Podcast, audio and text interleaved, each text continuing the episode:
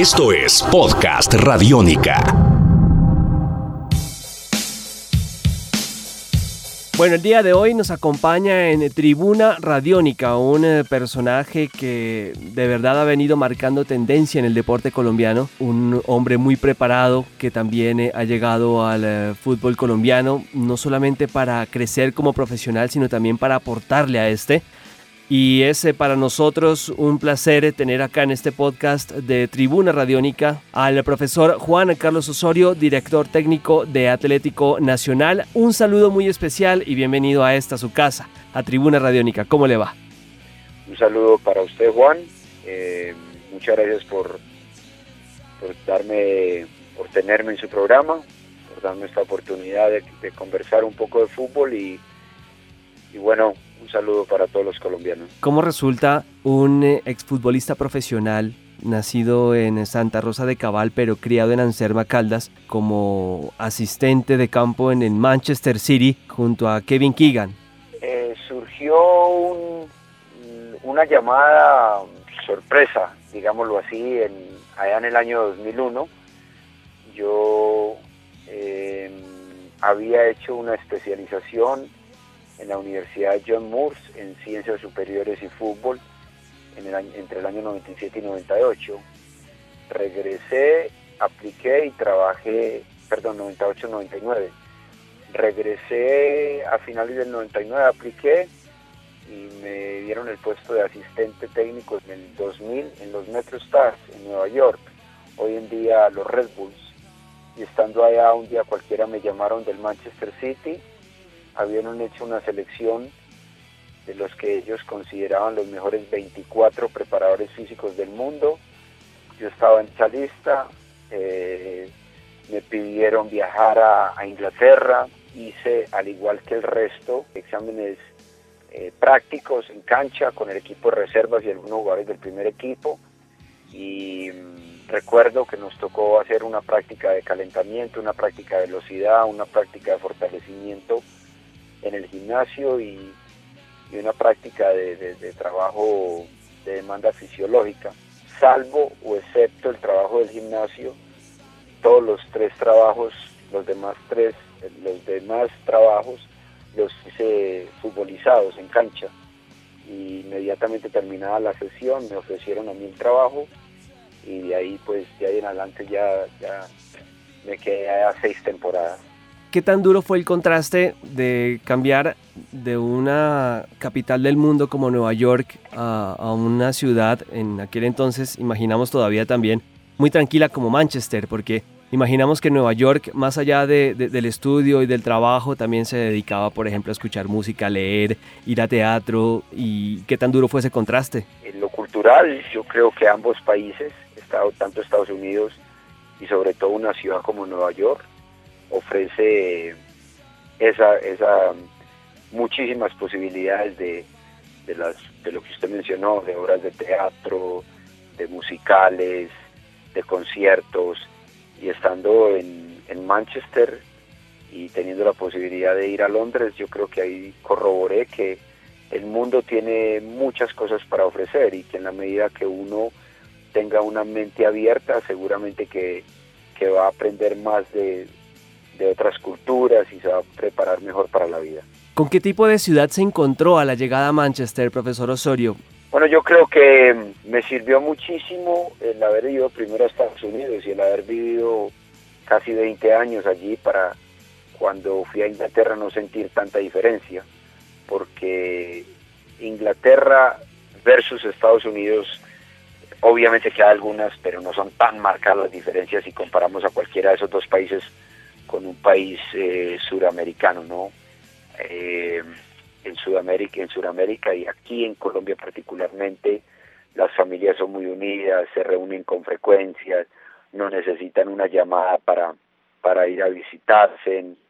eh, mientras que en países tan, tan avanzados y, y, y con culturas tan diferentes como la americana o la inglesa, es todo lo contrario, las familias no son tan tan unidas, eh, las distancias eh, en cuanto a, ubicación también distancian los comportamientos de las de las familias y, em, eh, cuando se va de un país suramericano a Inglaterra, pues se, hay un choque y se siente,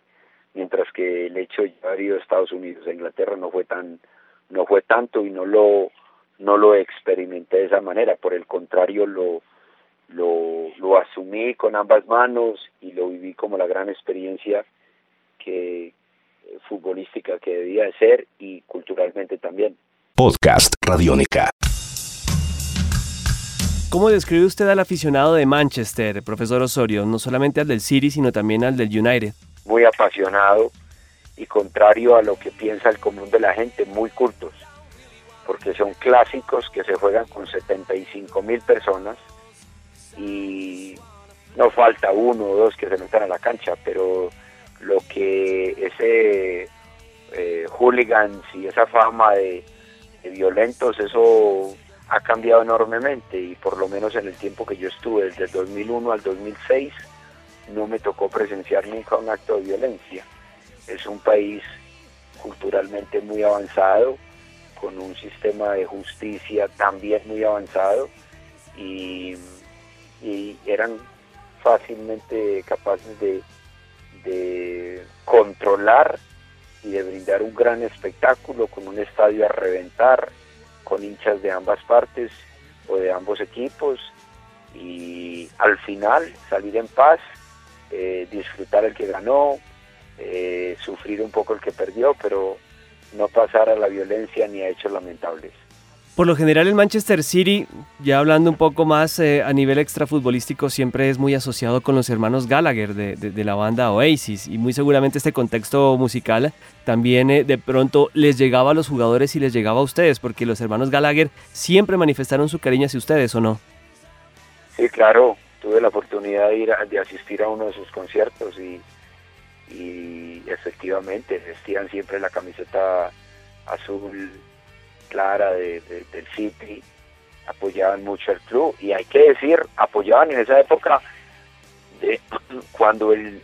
cuando el City no era tan grande, perdón, no era tan tan rico como es ahora, siempre ha sido un club grande, pero era el club del era el, equipo del pueblo y básicamente nosotros teníamos la obligación de jugar con jugadores de nuestra cantera y promovíamos muchos jugadores y orgullosamente lo digo tuve que ver mucho en la consolidación y en el debut de más de 15 jugadores, muchos de ellos hoy en la Premier League todavía, pero en esa época que no era un equipo que comprara con, limitaciones en lo económico, los hermanos Gallagher eran muy orgullosos y siempre eh, no solamente manifestaban, sino que apoyaban el, el amor por el club y me imagino que ahora como yo razón. ¿Qué recuerda de, ese momento y si se le quedó grabada alguna canción en particular que todavía usted tenga presente? Bueno, no es mi em, mi grupo favorito, lo tengo que confesar, eh, pero entiendo un poco esa música y eh, lo disfruté porque fuimos con todo el grupo de del Manchester City, los jugadores lo disfrutaron al máximo y lo que más me llamó la atención increíblemente era que no había alcohol y que ninguno de los jugadores tomó absolutamente nada y que por el contrario se divirtieron mucho eh, y que la música, aunque es supuestamente una música muy fuerte, pero de todas maneras la, la, la vivieron y la disfrutaron sin recurrir al alcohol. De la música que experimentó en el viejo continente, ¿con cuál se quedó? ¿Cuál, cuál grupo le gusta? ¿Sigue escuchando de música anglo y demás? Me gusta Phil Collins y eh, Elton John. ¿Y alguna anécdota en particular con, con, esos, con, esos, con esos solistas, con esas agrupaciones también? No, no, no, no tengo así anécdotas, pero sí recuerdo que habían muchos conciertos y se hacían muchas actividades de grupo que tratamos de llevar a cabo acá con el con, Nacional y es de compartir ese tipo de escenarios para tener más eh, cohesión y, y que haya una mejor relación con todos los que conforman el grupo.